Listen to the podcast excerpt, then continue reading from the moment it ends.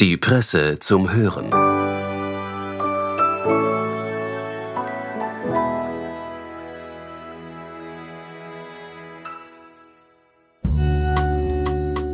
Frauen tun es laufend. Künstlerinnen jeder Art tun es sowieso und immer öfter. Sie reden, sie sprechen, sie drücken sich aus oder performen über die Vergänglichkeit, über Hormone, Falten, Schönheitsideale, Menstruation und Wechseljahre. Und Schriftstellerinnen, die schreiben darüber. Herzlich willkommen bei der Presse zum Hören. Heute beehrt uns Autorin Bettina Balaka mit ihrem Text eines interessanten neuen Buches, bei dem es genau um diesen Lebensabschnitt geht. Der Titel Wechselhafte Jahre. Versammelt sind dort viele namhafte Schriftstellerinnen, die sich anhand von verschiedensten Geschichten genau diesem Thema widmen. Hören Sie nun Bettina Balaka mit ihrem Beitrag. Viel Vergnügen!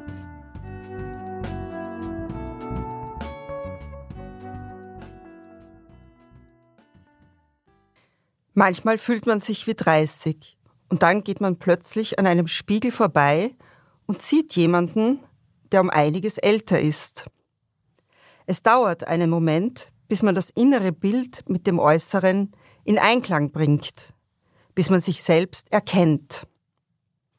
Man beglückwünscht sich für seine offenkundige Gesundheit und Vitalität, die dazu geführt hat, dass man sich wie 30 fühlt und ist ja doch erschrocken und versucht, den Schreck auf die schlechte Beleuchtung zurückzuführen. Dabei hat man ja auch gedacht, dass die Katze niemals sterben würde, zumindest nicht vor einem selbst. Und dann lag sie eines Tages tot in ihrem Bettchen und sah auch tot aus und gar nicht mehr wie sie selbst.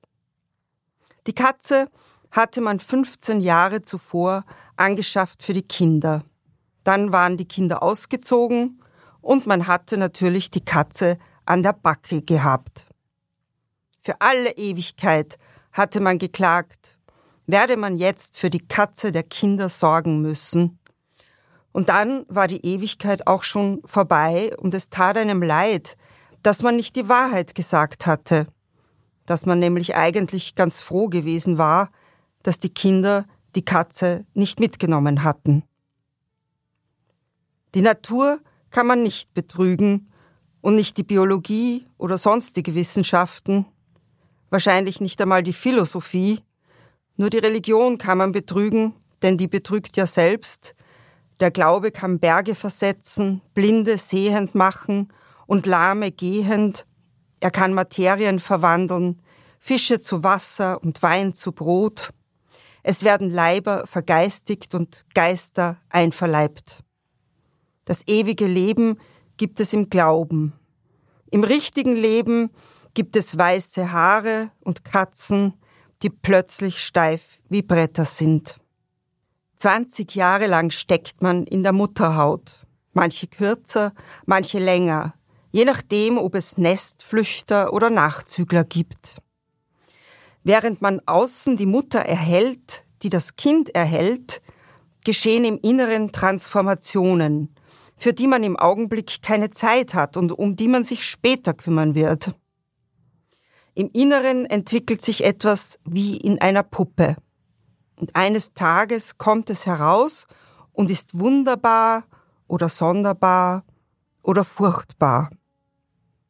Verklebte Flügel und zusammengequetschte Beine und alles gefaltet wie ein altes Blatt. Die Puppenhülle reißt und es konnte so viel schiefgehen in den Jahren, in denen man vollkommen umgebaut worden ist oder sich selbst umgebaut hat in gewisser Weise, unwissentlich, halb bewusst, vielleicht ist man schon im Larvenstadium völlig verdorrt oder eine Chimäre, nicht Fisch und nicht Fleisch, nicht Mutter und nicht Großmutter, nicht weise und nicht naiv. Während man sein neues Gewand aus dem alten drängt, rennen überall kleine Kinder herum. Sie gehören gleichaltrigen Männern. Die eigene Mutter war natürlich viel zu jung gewesen, als sie einen gekriegt und kurz darauf auch schon zurechtgewiesen hat. als sie vortäuschte zu wissen, wie die Welt funktioniert, was man zu tun habe und was zu unterlassen, jeweils nach dem neuesten Trend, oder viel zu alt, hatte nicht mehr die Kraft gehabt, einem eine ordentliche Kindheit zu bieten mit Aufsicht, Auseinandersetzung und Ausflugsprogramm. Die eigene Mutter ist immer schon alt gewesen und völlig absurd in ihrer Mädchenhaftigkeit. Aber sie war da, wenn man kotzen musste oder wenn ein Haustier im Garten zu bestatten war. Man ist natürlich nicht wie die eigene Mutter geworden, oder manchmal doch, was besonders nervtötend ist, wenn die Kinder sagen, du redest genau wie die Oma. Die eigene Mutter hätte natürlich in wesentlich größerer Würde altern sollen und ohne Gejammer und Lesebrillenbedarf und Gelenksarthrosen. Man selber würde nie etwas anderes als sex-positiv und body-positiv sein und mit 96 noch über die Boulderwand flitzen, dass jeder den Atem anhält. Natürlich hatte man selbst auch gedacht, niemals älter zu werden, und man war es ja auch nicht geworden. Natürlich hatte man es lächerlich gefunden, sein Geburtsdatum zu verheimlichen, bis der Tag kam, an dem man es blöd fand, es zu erwähnen. Manchmal fühlt man sich wie 18. Man kichert herum und spürt den Sommerwind auf den nackten Beinen, der einen auf eine Südseeinsel transportiert oder zumindest in die Ägäis. Bei Matura-Treffen sind auf einmal keine Lehrer mehr dabei, weil sie alle tot sind. Erneut hält man fest, wie förderlich es war, in eine reine Mädchenschule zu gehen, da Studien gezeigt haben, dass diese für Frauen zu besseren Karrieren führen als gemischte Schulen. Und in der Tat haben alle Karriere gemacht. Außer die Himmlinger Ruth, die ist Versicherungsberaterin, aber da war irgendeine tragische Krankheit mit Schuld, Bipolarität oder Nierenversagen oder Alkoholismus. Die Petra Kapfenthaler, die immer so gut Klavier spielte, erzählt, dass sie die dritte Frau ihres vierten Mannes ist und jetzt Nis Kapfenthaler heißt. Klavier spielt sie nicht mehr, seit einem Fahrradunfall ist ihr rechter Mittelfinger ganz steif. Die Verena Leitner hat schon sechs Enkelkinder, die ihre beiden Söhne auf fünf Frauen gerecht aufgeteilt haben. Die Tanja Mirkulic ist zur obersten Oberrichterin aufgestiegen und als jemand sagt, ui, da werden wir uns nichts zu Schulden kommen lassen in deiner Gegenwart, erwidert sie, in meinen Fällen geht es um so viel Geld, da müsstest du erst mal herankommen können. Man beurteilt das Äußere der Anwesenden automatisch. Es ist ein Reflex. Man weiß, dass man selber beurteilt wird und fürchtet, dass es mit einer Mischung aus Mitleid und Genugtuung geschieht die hat arge Schlupflieder gekriegt. Die ist aber in die Breite gegangen. Die ist richtig alt geworden, schlurft dahin und kann kaum ihr Handy bedienen. Wenn eine nicht weiß, was eine App ist, dann ist es vorbei. Dann kann man sich gleich in den Sarg legen. Die Brille abnehmen, aufsetzen oder wechseln beim Lesen müssen fast alle. Und dann gibt es die, die erstaunlich gut in Schuss sind, die sich gut gehalten haben, Glück in der Liebe gehabt, große Erbschaft gemacht, Botox, Halslifting, Faltenunterspritzung. Die Sterntanner Roswitha zum Beispiel schaut jetzt viel besser aus als damals mit 18. Die hat sich gemausert, ist aufgeblüht, vom Entlein zum Schwan metamorphisiert, Theaterintendantin geworden. Na, kein Wunder. Die Meeresbiologinnen Ehefrau zu Hause oder wie jetzt gerade auf einem Schiff, täglich junge Adorantinnen bei der Arbeit, Macht, Fitness, Friseur.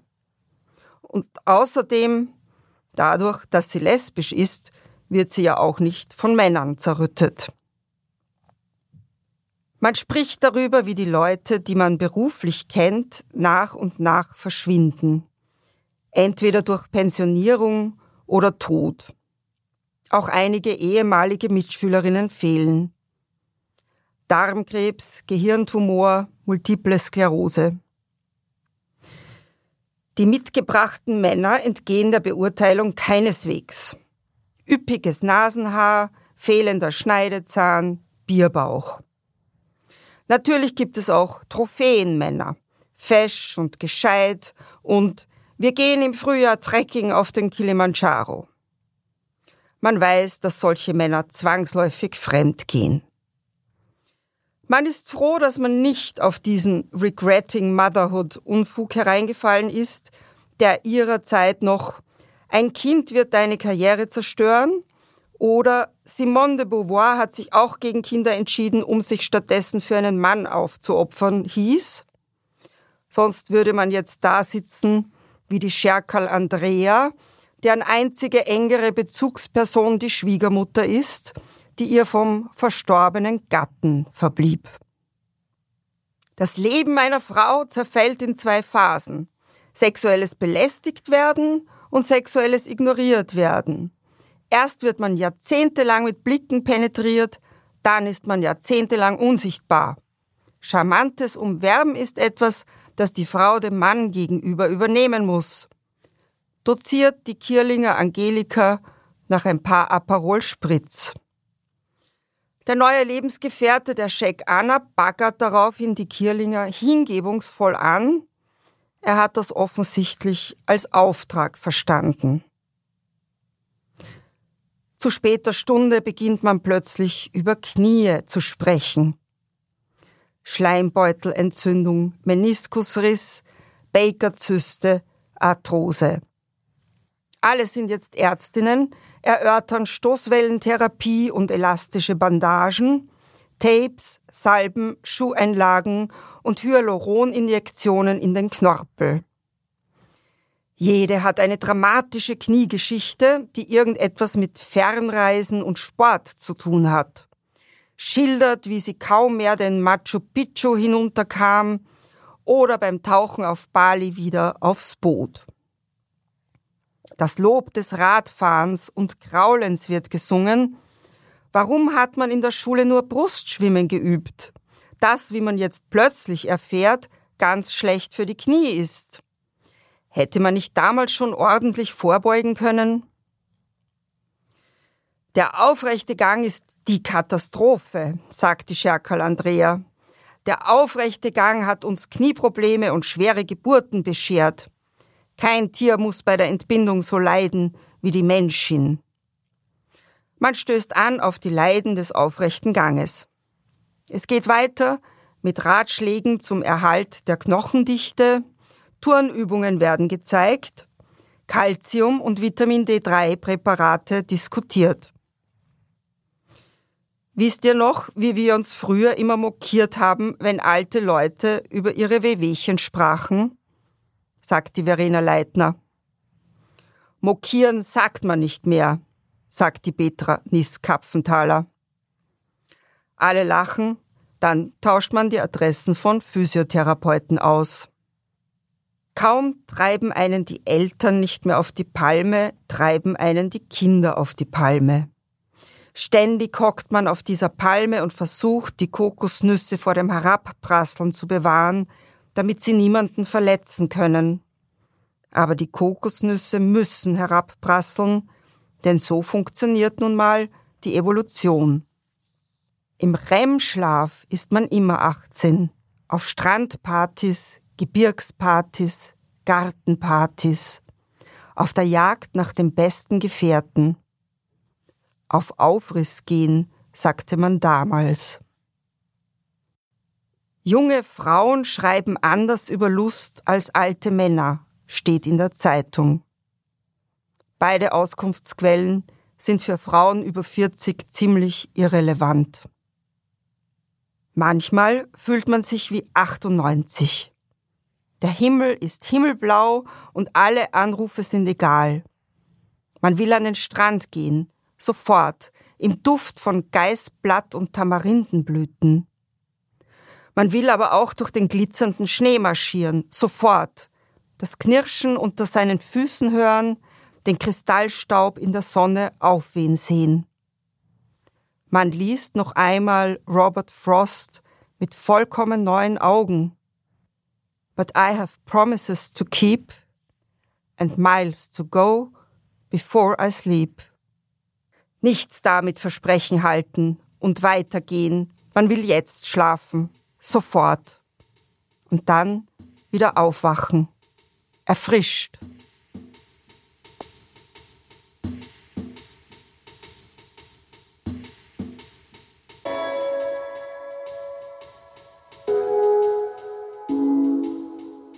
Das war der Text von Bettina Balacca. Den Link dazu und zum Buch finden Sie in den Shownotes zu dieser Folge. Die Redaktion bedankt sich fürs Zuhören und wünscht ein wunderschönes Wochenende. Bis bald bei der Presse zum Hören. Presse Play. Spektrum Texte zum Hören.